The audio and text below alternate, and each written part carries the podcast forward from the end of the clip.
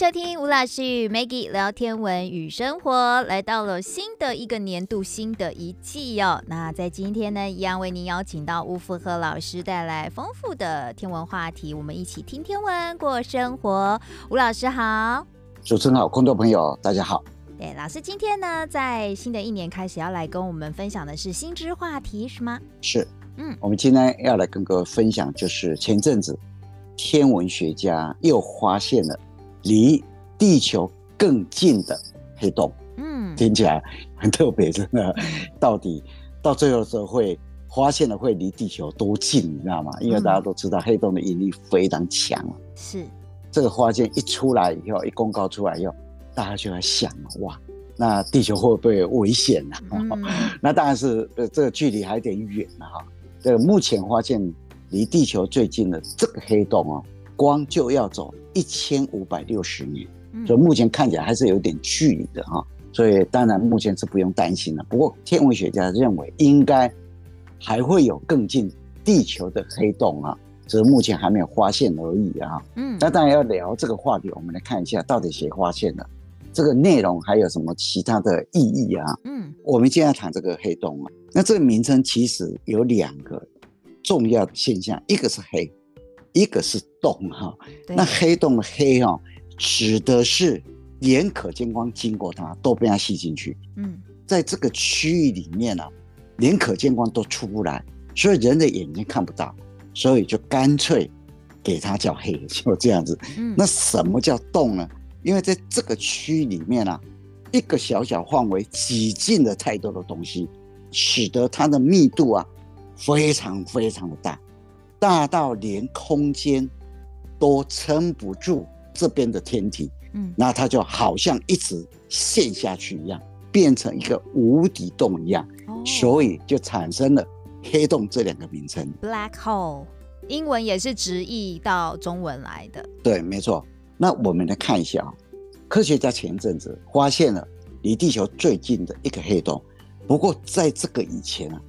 原来离我们最近的一个黑洞是位在麒麟座的方向，就在冬季大三角中间有一个星座叫做麒麟座，它的距离是三千四百五十七光年。这个黑洞啊，当时被发现的时候啊，科学家就去量它的质量，发现它的质量大概是太阳的六点六倍，等于是一个恒星质量的黑洞。嗯，那我们讲过啊。黑洞如果用质量来分裂它，第一个叫做超大质量黑洞，也就是说，这个黑洞的质量是太阳质量的几十万倍到百亿倍之间。嗯，那第二个叫做中等质量黑洞，大概太阳质量的几千倍就这样子。嗯，那第三个就是恒星质量黑洞，大概就是太阳质量的二十倍左右啊。嗯，还有一种黑洞叫做微型黑洞，大概质量就等于像。月亮一样质量大小啊，所以如果用质量来分裂黑洞的话，就超大质量、中等质量，还有恒星质量，还有微型黑洞，就这样。嗯，我们上次讲的休眠黑洞是哪一种啊？休眠黑洞它是恒星质量黑洞。嗯，但是我们的银河系中心的那个黑洞是超大质量黑洞哦。嗯，因为它的质量是太阳的四百三十万倍哦。对，也是一个休眠黑洞。而校园黑洞应该是很多了哈，只是说，哎，目前为止啊，发现的不多啊。那原来记录保持者是在麒麟座的方向啊，那代码 A 零六二零 dash 零零。嗯，那这个黑洞为什么会被发现呢？因为在一九一七年的时候，麒麟座的方向啊，突然发生了非常强大的 X 射线源。后来一九七五年的时候，又发生了一次。非常强大的 X 射线源哦，那科学家后来就针对这里开始观测了，嗯，一直到一九八六年的时候，就确定了麒麟座这个方向的 A 零六二零 dash 零零就是一个黑洞啊，那花了蛮长的时间呢。对，要确定它属于一个黑洞，有它的技术上的困难，那当然谨慎嘛啊，嗯，后来这个黑洞被发现以后。欧洲太空总署在二零一八年六月十五号的时候，他们在西班牙马德威以西七十七公里处有一个工作站叫做塞布雷罗斯，嗯，发了一个讯号给 A 零六二零 dash 零零。那为什么他没有发这个讯号？因为二零一八年三月十四号的时候，霍金过世了啊。那么他们发了这个讯号，是为了代表对霍金的一个致敬。嗯，那后来霍金的家人就说，这个信号就是代表和平和希望的一个讯号。嗯哼。所以啊，在一九八六年的时候，科学家在其中发现了这个黑洞啊。当时是离地球最近的黑洞，而且持续了好一段时间。嗯，那前不久，科学家终于打破了这个原来最近距离的黑洞啊，他们发现了一个更近地球的黑洞。前阵子，皇家天文学会的一个月报啊，就刊出了这个消息，然后他们就公布这个黑洞的代码叫做盖亚 BH One。嗯。那它距离地球是一千五百六十光年，在蛇夫座的方向。嗯，那它也是个双星系统。那这个黑洞的质量也是恒星级的黑洞质量。嗯，质量是大概太阳的十倍。这个黑洞是盖亚太空望远镜发现的。那盖亚太空望远镜是欧洲太空总署在二零一三年十二月十九号发射的。嗯，那这个望远镜呢是放在。L2 拉格朗日第二点，哦、这个点就离地球大概一百五十万公里嘛。微波太空望远镜也放在那边。对，微波太空望远镜放在那个地方。嗯，那这个望远镜它最主要的工作是对我们银河系大概二十亿颗的恒星呢、啊嗯、做轨迹、速度、位置的一个资料建立，然后画一个三维的星图。哦，那希望由这二十亿颗的恒星的轨迹、速度、位置啊，去了解我们银河系它怎么形成的，它怎么演化。要做一个三 D 的银河系地图就对了。没错，它要做一个三 D 银河系地图，啊、所以，嗯，盖亚它的任务也非常非常重要啊。嗯，结果啊，他们在观测的时候啊，就在这些密密麻麻的恒星里面，发现有一颗恒星哦，它很像我们太阳。嗯，它的表面温度啊，大概五千八百五十。开始温度，嗯，哦，我们太阳大概六千度，它五千八百五十度，质量大概是太阳的零点九三倍，嗯，大小是太阳的零点九九倍，结果就发现这个恒星啊，它的轨迹啊，不依照常规来运行，嗯，也就是说轨迹好像受到一股无形的力量在牵引它，哦，是因为这样发现的，那因为这个黑洞的质量。有太阳质量的十倍，所以这个恒星就受到它的牵引。嗯，它的轨迹啊，跟其他恒星的轨迹啊都不一样，好像就是隐隐约约有一股力量在拉着它。嗯，终于发现这个双星系统，它是个双星系统，然后旁边是个黑洞。嗯，盖亚太空望远镜发现以后啊，也不能说马上认定嘛，当然也要其他的协助来认定了，才能够更加确定嘛。嗯，所以当时就利用了。四个天文台的望远镜来确定，嗯，像位于夏威夷的北双子座望远镜，口径八点一公尺。那后来也利用位于夏威夷凯克天文台凯克一号望远镜，口径有十公尺哦，嗯，也用智利的拉希拉天文台口径二点二公尺望远镜啊。那这个望远镜呢是叫做 MPG。然后斜线 ESO 望远镜，嗯，那 MPG 是什么？它是马克思普朗克学会的代码，嗯，ESO 叫做欧洲蓝天天文台。那这个望远镜呢，是马克思普朗克学会无限期贷款给欧洲南方天文台所建造的，哦，也就是说大概就不用还了，就这样子哈。嗯，嗯，嗯，那这个望远镜叫做 MPG 斜线 ESO，MPG 就是马克思。普朗克学会，嗯，那 ESO 叫做欧洲蓝天天文台，嗯，还有用了一个望远镜叫做麦哲伦望远镜，也位于智利的拉斯坎普纳斯天文台，嗯，它的口径大概有六点五公尺啊。当时候盖亚望远镜看到这个黑洞的时候啊，可以确定它是黑洞，但是为了更谨慎啊，透过四个天文台的望远镜啊。来确认它，嗯哼，就确定哦，它真的是个黑洞，而且它是个双性系统。那这个黑洞的质量是太阳质量的十倍，大概它们互转周期一百八十六天。嗯，也就是说，这个恒星和这个黑洞绕着共同的一个重心啊，然后一百八十六天公转一次。嗯哼，啊，所以哈、啊，到目前为止啊，原来 A 零六二零 Dash 零零在麒麟座方向离我们三四五七光年的。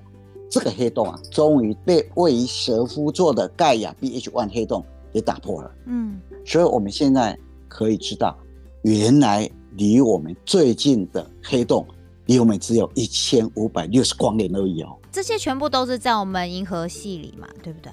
全部在我们银河系里面。嗯，只是一个方向在麒麟座方向，嗯，一个方向在蛇夫座方向。嗯，那麒麟座是属于冬天星座。冬季大三角的中间，蛇夫座就在天蝎座的上面，嗯，它是夏季星座，那全部都在我们银河系里面，所以科学家啊也有点兴奋啊，认为说不定还有离我们更近的黑洞存在啊。那当然不要在我们地球的附近，对不要兴奋啊，当然啊不要，真的离我们太近了，真的有点危险啊，真的。老师，那我想请问一下，这次发现的这个。距离我们地球最近的黑洞是一个休眠黑洞，还是一个活跃的黑洞啊？目前应该是一个休眠黑洞。为什么？嗯、因为它没有发出很强的 X 射线，哦，所以你看不到它。嗯，嗯，所以才会用恒星它的轨迹有异样，然后发现它。对，所以它应该算是个休眠的黑洞。如果说它会产生很强的 X 射线，嗯，就像麒麟座那个 A 零六二零这些零零。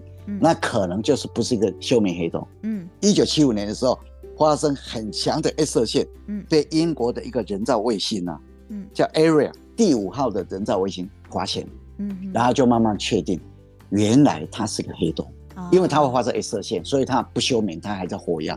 但是盖亚 BH1 呢，是因为它是双星系统旁边的一颗恒星，嗯，它轨迹异样，就慢慢的推到说它的旁边应该有一个。不能讲黑手哈，看不到一个天体啊，在牵引着它啊。所以银河系里面应该会有非常非常多这种安静低调的黑洞哦。没错，所以以前我们在谈休眠黑洞的时候，科学家讲过一句话，嗯，在我们银河系里面应该有很多休眠黑洞，只是我们现在找不到它而已，还没找到它而已啊。嗯，因为我们讲的黑洞，就是说黑就是因为可见光出不来，洞就是一个空间无限重的东西在那里嘛。那黑洞这个名称是怎么来的？以前零零散散有跟各位稍微分享一下嘛哈，我们今天整理一下，一七八三年十一月二十七号的时候，当时剑桥大学啊有个学监，学监是学生的管理员。哦，不过这个人是很厉害的哦，他是非常优秀的一个科学家哈。那个一七八三年十月二十七号的时候，他当时候是担任剑桥大学学监呢，他叫做约翰米歇尔，嗯。他就写了封信给英国的物理学家、化学家，嗯，叫做亨利·卡文迪西。那这个信呢、啊，第二年就发表在《自然科学汇报》里面。嗯，他这个信里面曾经提到说，在宇宙里面有一颗非常奇怪的天体，巨大的天体，大到什么程度，连可见光都没有办法逃脱。嗯嗯，也就是说，可见光都没吸进去。那可见光不要吸进去以后，可见光你看不到，所以就黑暗的。当时候啊，米歇尔就用黑暗之星 （dark star） 来形容这种天体。嗯哼。不过那时候黑洞没有出现哦，只是叫做黑暗之星而已，还没有 black hole，叫做 dark star。对，那米歇尔这个人呢、啊，刚刚我们有稍微聊一下嘛，嗯、他真的是天文学、地质学、光学还有引力、重力上面呢、啊。这几个领域他都非常强啊，他是个非常优秀的科学家。嗯，一直到了二十世纪初期的时候，物理学家就对这种引力非常大的天体啊，用了另外一个名称，叫做重力坍塌的物体来形容这种天体。好长。所以刚开始的时候叫做 黑暗之星。嗯，那第二个出现了重力坍塌的物体，到了一九六零年代。就是二十世纪中期，美国有个物理学家叫做罗伯特·亨利·迪克，嗯，他就利用了一个非常特别的名称，就是一九五六年六月非常恶名昭彰的一座监狱的名字。那个监狱名字叫做加尔各答黑洞。嗯，用后面那两个字来命名这个天体哦，就是黑洞。